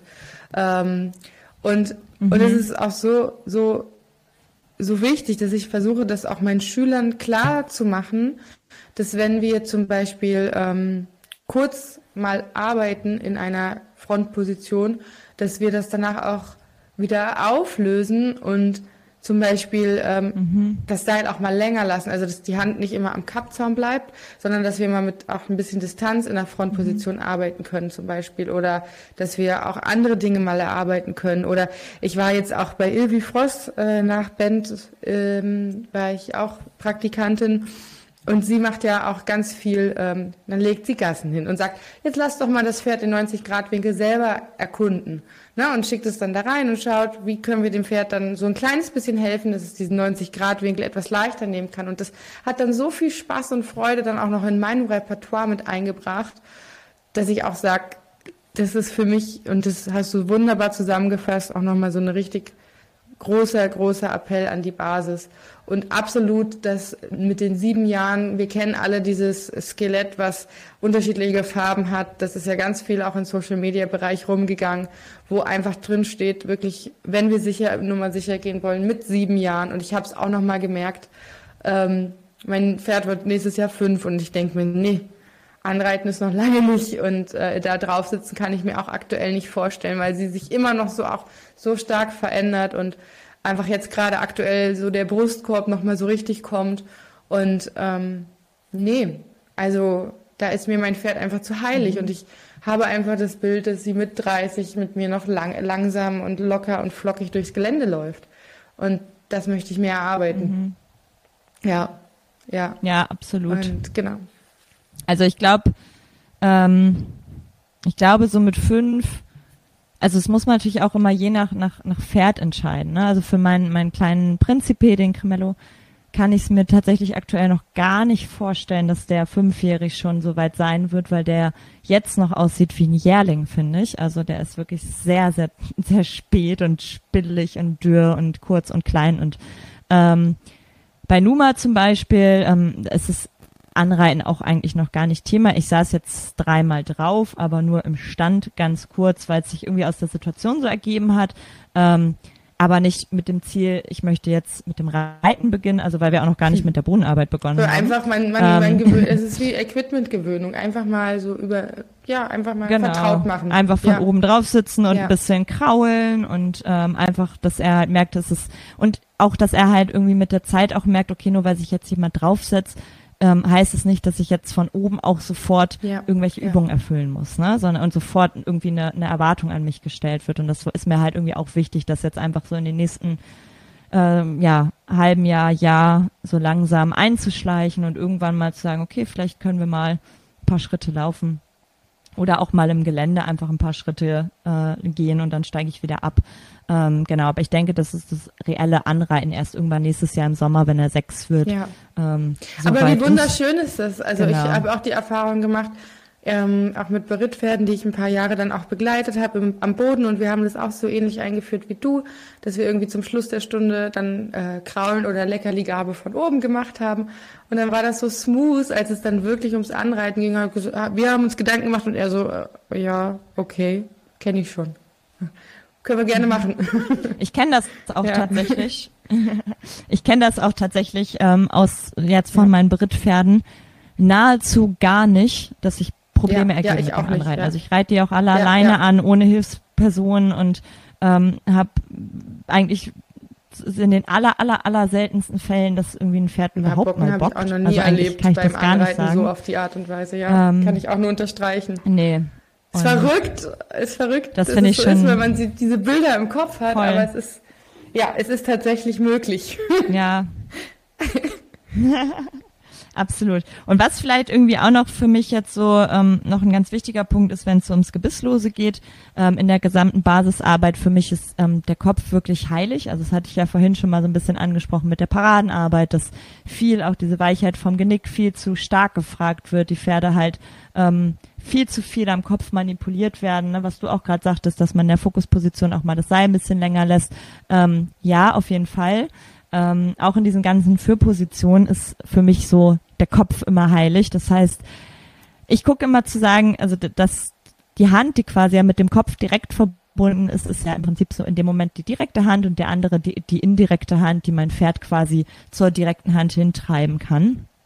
Und wirklich zu schauen, was kann alles die indirekte Hand lösen zusammen mit meinem Körper, dass die indirekte Hand möglichst überhaupt nie in so eine ja, Pull-or-Push-Situation mit dem Kopf kommt. Also weder ziehen muss, noch drücken muss, noch irgendwie korrigieren muss, ähm, weil uns das einfach nur im Nachhinein die gesamte Arbeit erschwert. Also sowohl, wenn wir mit Gebiss reiten, erschwert es uns das, weil alles, was wir im Kopf machen, macht uns die Paradenarbeit schwerer.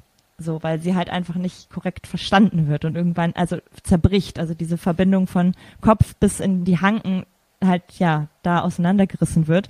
Und das Zweite ist halt auch einfach, wenn wir aber ohne Gebiss arbeiten, dann ist ja auch der Kopf, also die Nase im Endeffekt auch unsere Notbremse irgendwann im Gelände. Das heißt, wir haben kein Gebiss, wo wir über Schmerz, also klar, wenn ich hart am Nasenriemen ziehe, dann da tut es auch weh. Aber ich habe natürlich mit einem Gebiss nochmal eine stärkere Einwirkung.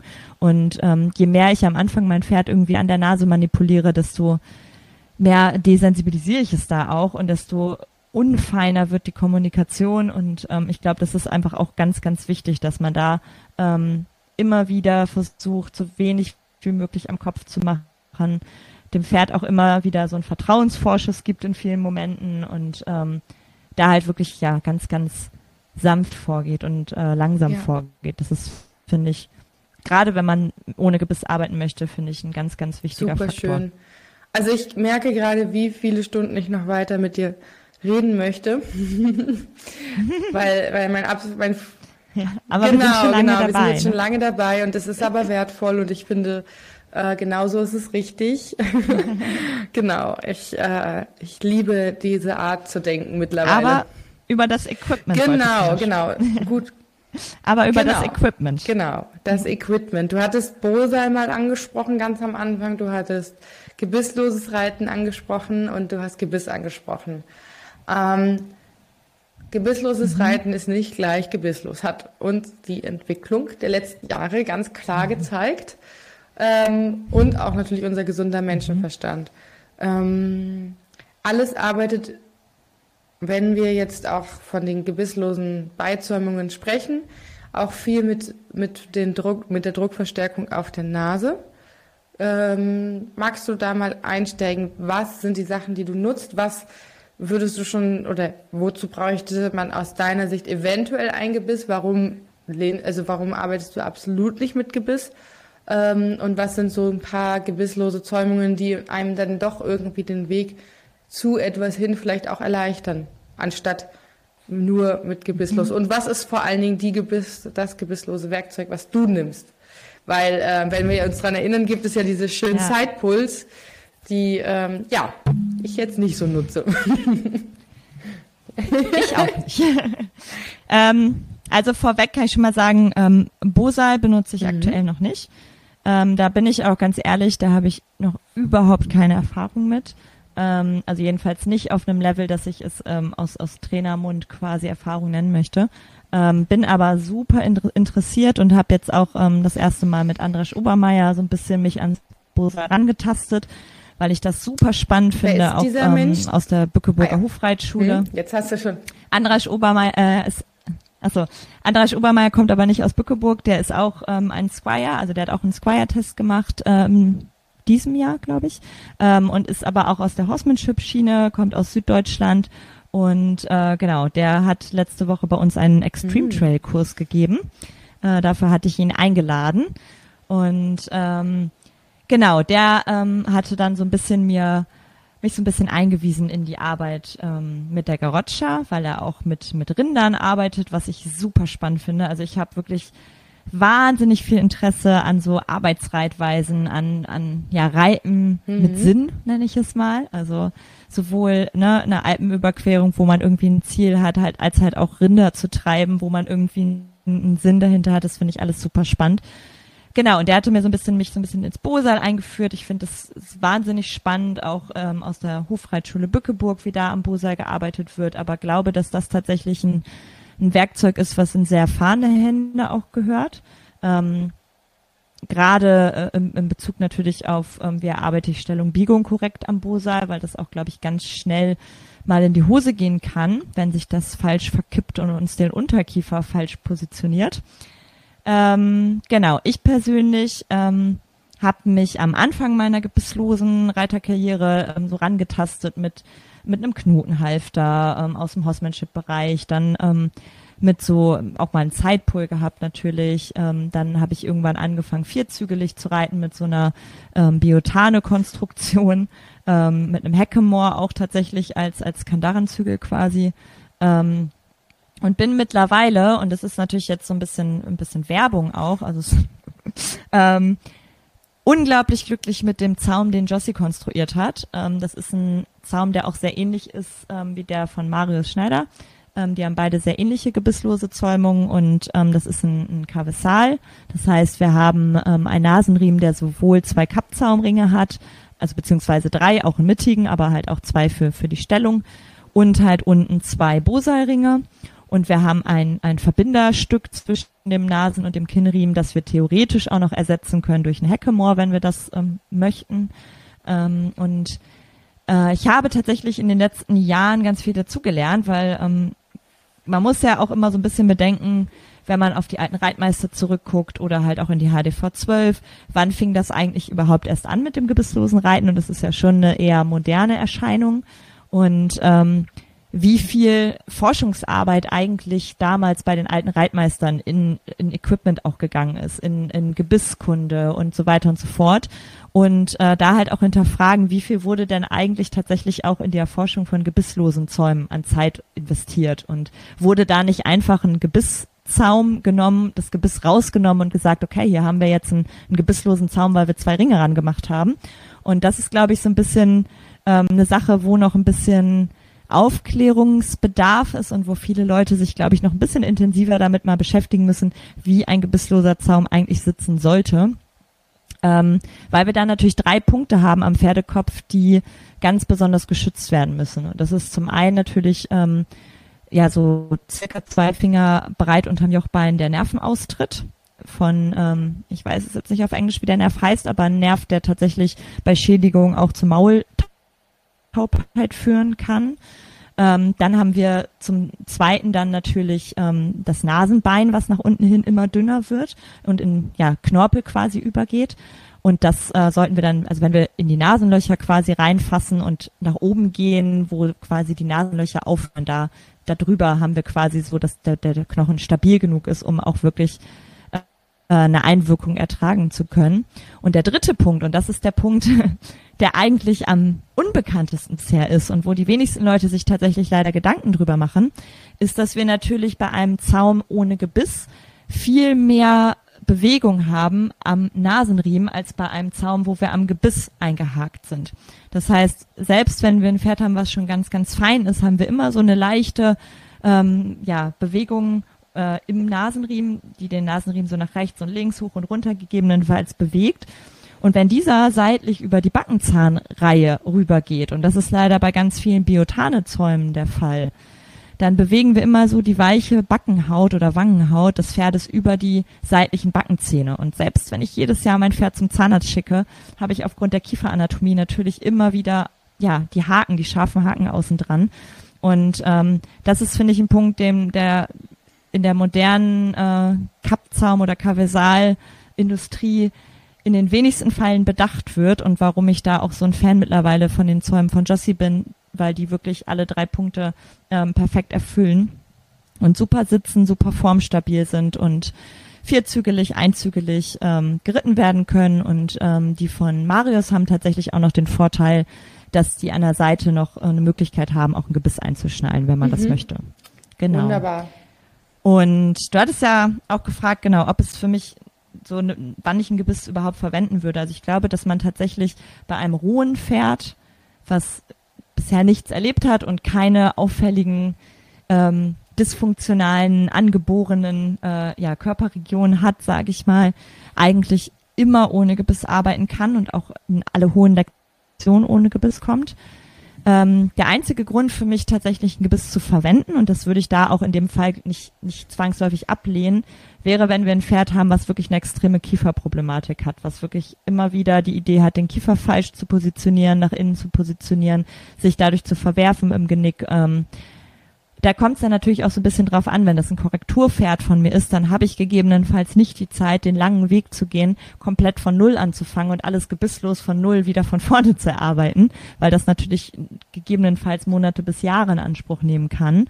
Ähm, und da kann natürlich die Wahl einfach über eine Kauparade und dann über ein Gebiss den Kiefer zu positionieren, ähm, eine wahnsinnig schnelle Hilfsvariante sein, die natürlich viel schneller zum Erfolg führt und halt auch die Korrektur mehr vorantreibt.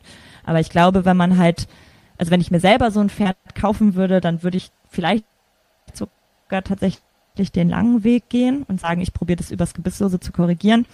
Aber in dem Fall, wenn es halt nicht mein Pferd ist und ein Schülerpferd ist, ein Korrekturpferd ist, dann wäre das für mich auf jeden Fall ähm, eine Sache, wo ich drüber nachdenken würde, eine Korrektur ja. am Gebiss zu machen. Finde ich auch äh, richtig und gut, dass du das sagst, dass es immer natürlich die Ausnahmen gibt, dass wir uns nicht in den absoluten ähm, Meinungen verlieren.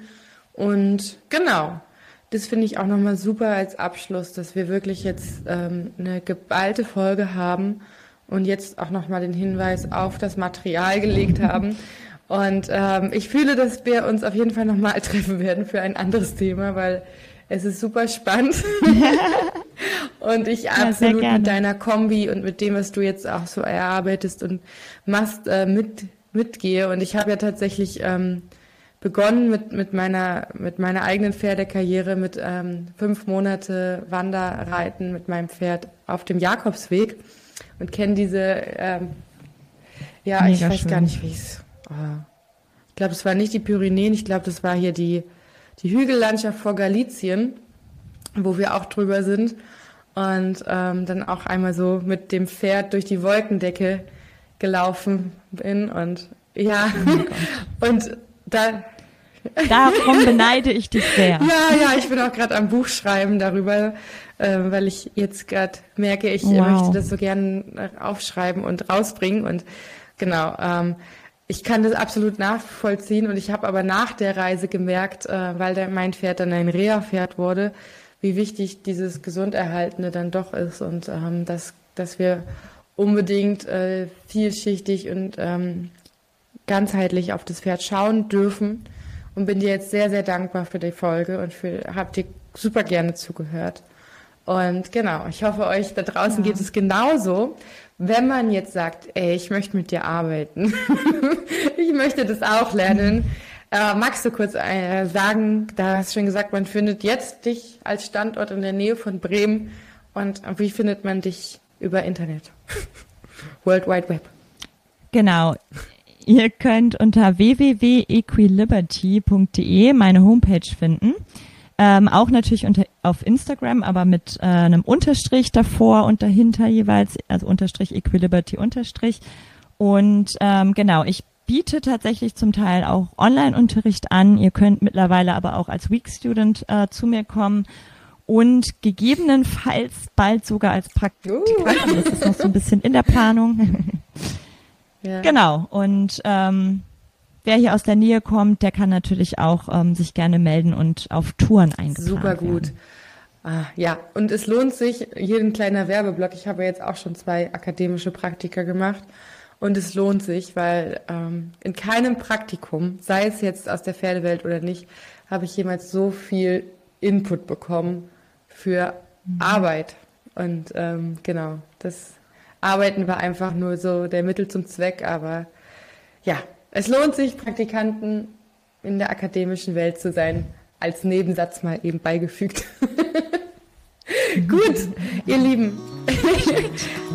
Und wieder eine schöne Folge vorbei. Auf Wiedersehen. Ja, vielen, vielen Dank.